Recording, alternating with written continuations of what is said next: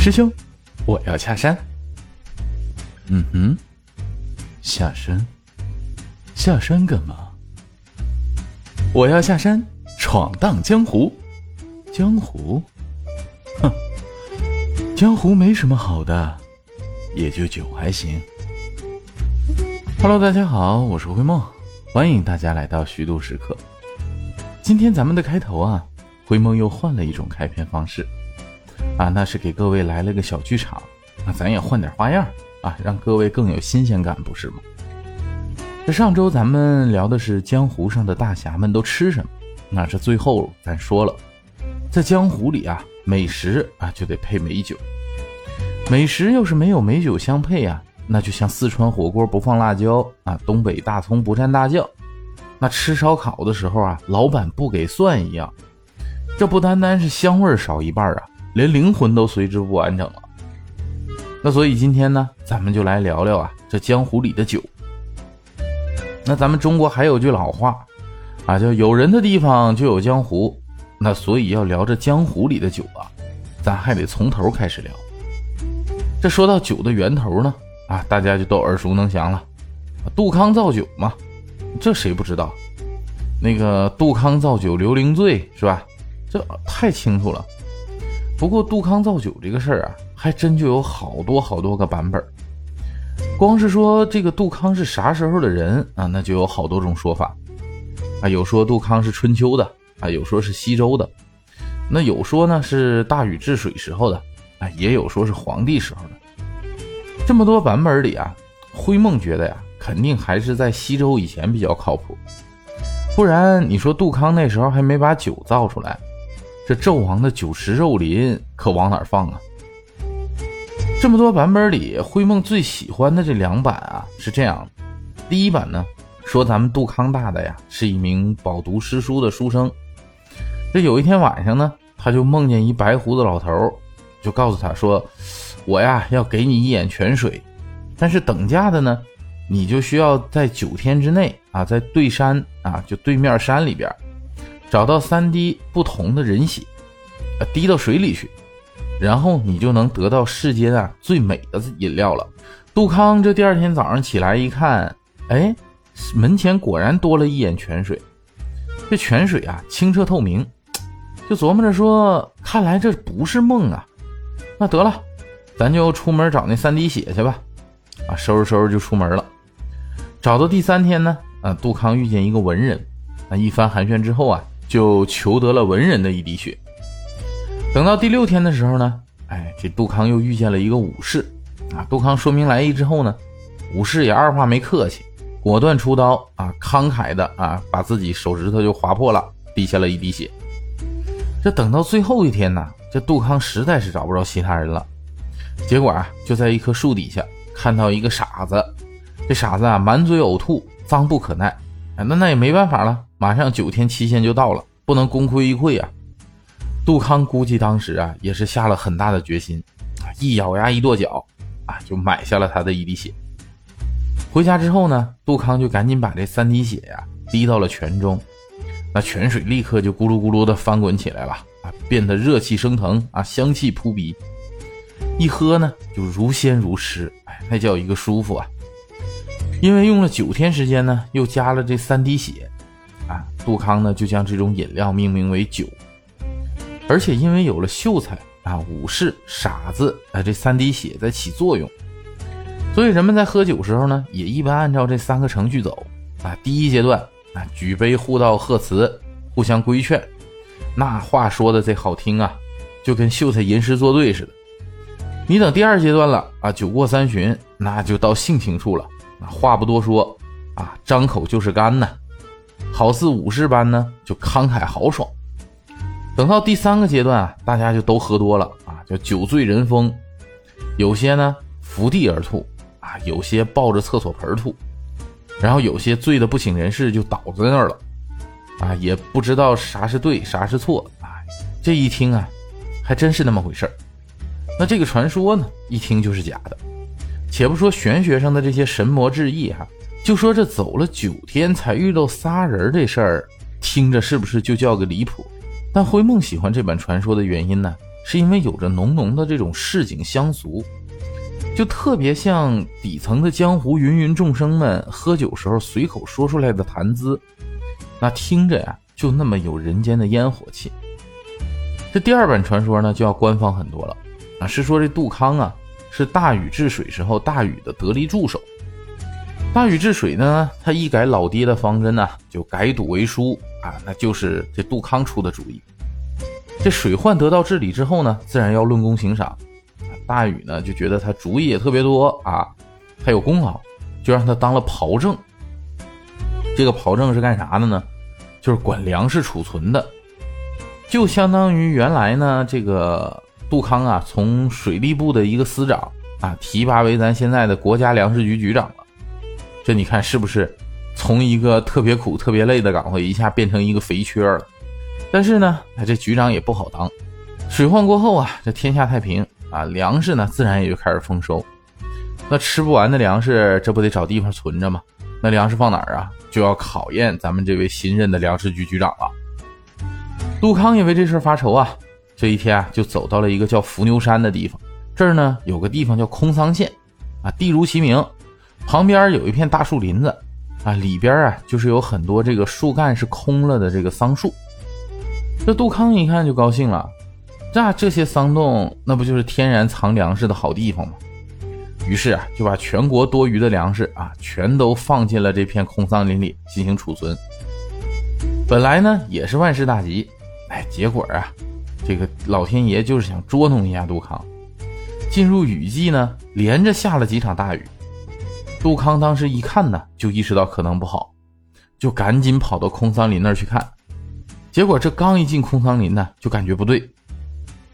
怎么着呢？好多动物啊，横七竖八的就躺在山泉边上，哪怕是说正常情况下一些天敌的动物啊，比如说狼啊、兔子啊这些，那都亲密无间的躺在一起。这虽然不知道咋回事啊，这杜康也知道，说这是肯定出了问题了，也顾不上这些动物了。这撒腿就往桑树林里跑啊！结果一到这片空桑林这个空桑这个地方啊，探头一看，哎，傻眼了，粮食全没了，树洞里边呢，只有这个或多或少啊一动一动的这个水。估计当时啊，咱们这个杜康大的脑袋里得是这种轰隆一声啊，心里边呢肯定也百味杂陈，估计都懵逼了啊！那把全国储备的粮食都弄丢了，这回去还能活得成？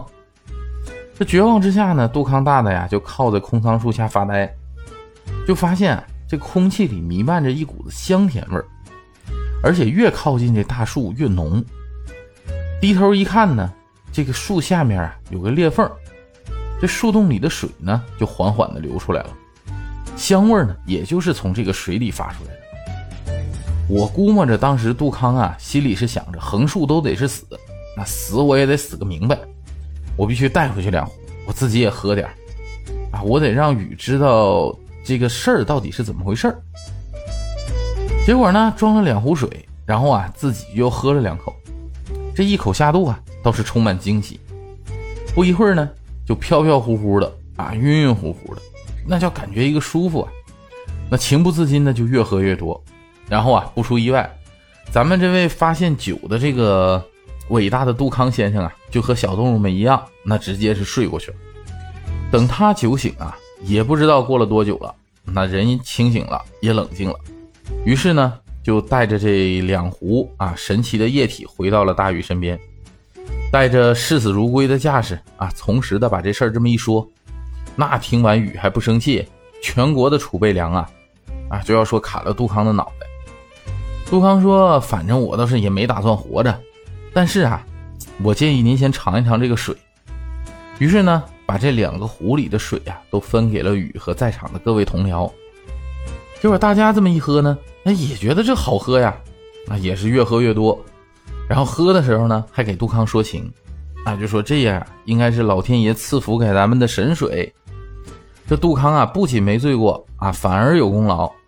要不咱们以后啊，就让他专门制作这种神水吧。就这么着，啊，酒呢就被发明出来了。那这一版传说虽然少了些市井的烟火气啊，说起来也比较繁琐，但是呢，多了一份庙堂之高的幽默啊，倒是也挺好玩。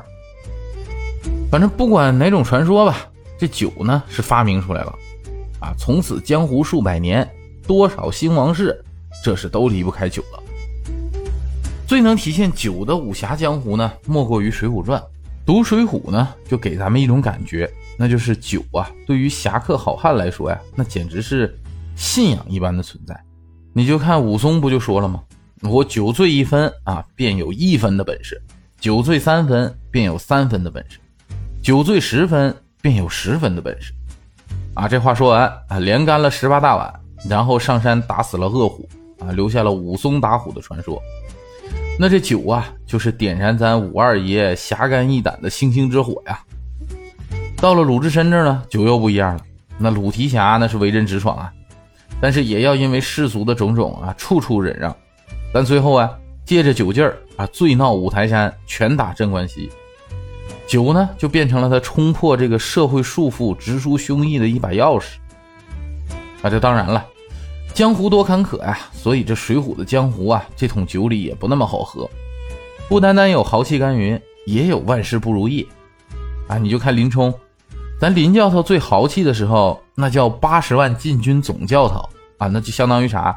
相当于现在北京卫戍区的司令啊。等到最后风雪山神庙的时候，那陪着他的不也就只有一杆枪和一葫芦酒吗？整个水浒的书胆宋江也差不多。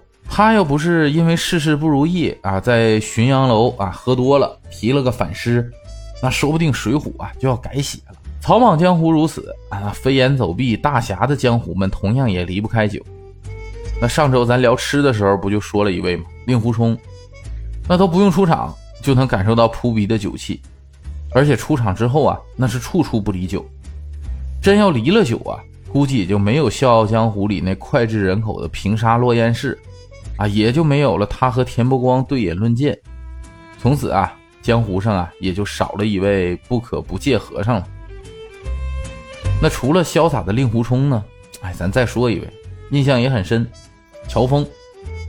乔峰的出场啊，就是在松鹤楼饮酒，那然后就和段誉认识了，三十余碗烈酒，那是你来我往啊。虽然咱段公子啊，那是耍了点小手段。但最后呢，仍然是惺惺相惜啊！从此义结金兰。哎，也就这么说吧。从此，这位金庸笔下身世最为离奇，性格最为豪迈，命运最为多舛啊！当然了，结局啊也最为惨烈的这第一大英雄啊，就此在江湖里亮相了。那之后再提乔峰啊，就仿佛自带着这么一首荡气回肠的难念的经，一葫芦好酒啊，和一套气势恢宏的降龙十八掌出场。这乔帮主与人相交啊，讲究的就是一个大碗喝酒，大块吃肉，那不大不足以彰显豪气。那时候乔峰借酒断交，那不也连干了数十碗吗？我还特别记得那个书里当时写，说多一分酒意，那增一分精神气力。连日来啊，多遭冤屈，郁闷难伸。这时将一切都抛开了啊，索性尽情一醉，大斗一场。酒精呢是麻木了人乔帮主的理智啊，但同时鼓荡起的啊也是心中的不平之气。这不光武林的江湖离不开酒，哎，咱文人的江湖啊也是喝酒相伴。那爱喝酒的文人那是数不胜数啊。最有名的那必须是咱们的太白先生啊，啊李白那斗酒诗百篇，是最后敢让贵妃研墨立誓脱靴的这种狠角色呀。还有咱们的这个唐宋八大家。啊，也是咱们千古文章四大家之一的欧阳修，到晚年的时候不就自称六一居士吗？人家自己都说了，说藏书一万卷，集录三代以来啊金石遗文一千卷，琴一张，棋一局，酒一壶啊无一翁。那你看，这是把酒看得多重要。但你要说喝酒最厉害的哈，还得说是陶渊明和阮籍这俩人。陶渊明呢，可以说是一个不折不扣的酒徒。那在当时，那喝酒的名气可是大大的。他自己写给自己自嘲的《五柳先生传》里不就这么说吗？啊，姓氏酒，家贫不能常得，亲旧知其如此。啊，或置酒招之，造饮辄尽，其在必醉，既醉而退，曾不吝情去留。好家伙，搁到现在就是个酒腻子啊，这到处蹭酒玩啊。估计咱陶渊明先生也就是因为他自己才高八斗啊，交友广泛，不然就这么蹭酒啊，早就没人理他了。那还有一件事呢，可以体现出陶渊明的嗜酒程度啊，他自己不就经常说吗？不为五斗米折腰，那也就不愿意出仕为官。但是有一次呢，他还真就找人推荐啊，去做了彭泽县令。这为啥要做彭泽县令呢？就是因为酒。那时候啊，当官除了俸禄之外呢，还有一项福利啊，就是能分一块公田。他就是为了这公田来的。那分了公田，第一件事就告诉他身边的随从说：“全给我种上高粱。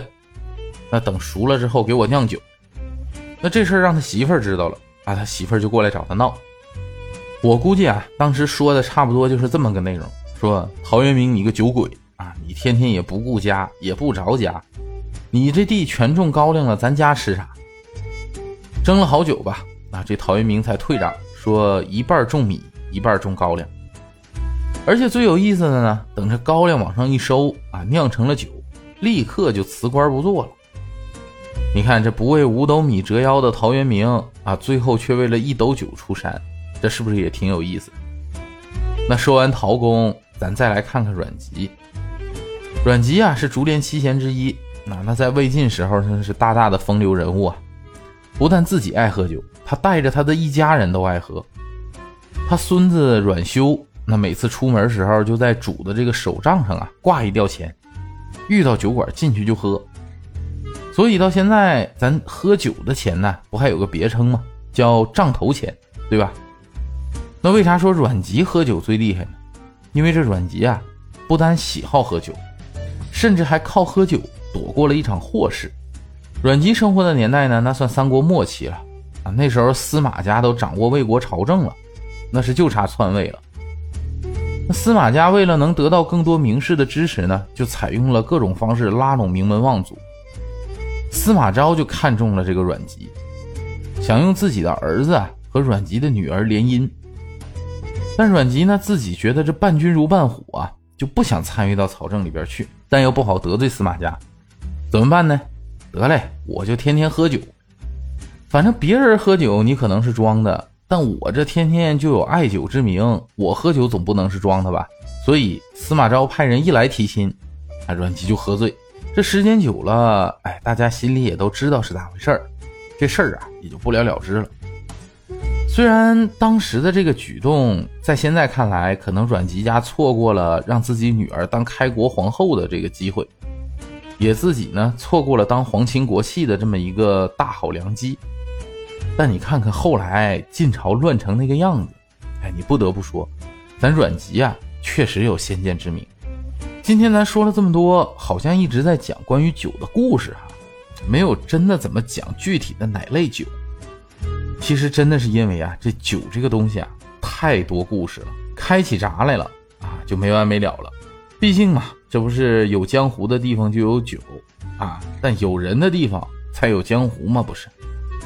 没事咱别着急啊。这周呢，咱们聊了各色江湖里喝酒的人，那下期啊，咱就正八经的聊聊这江湖里的各种酒。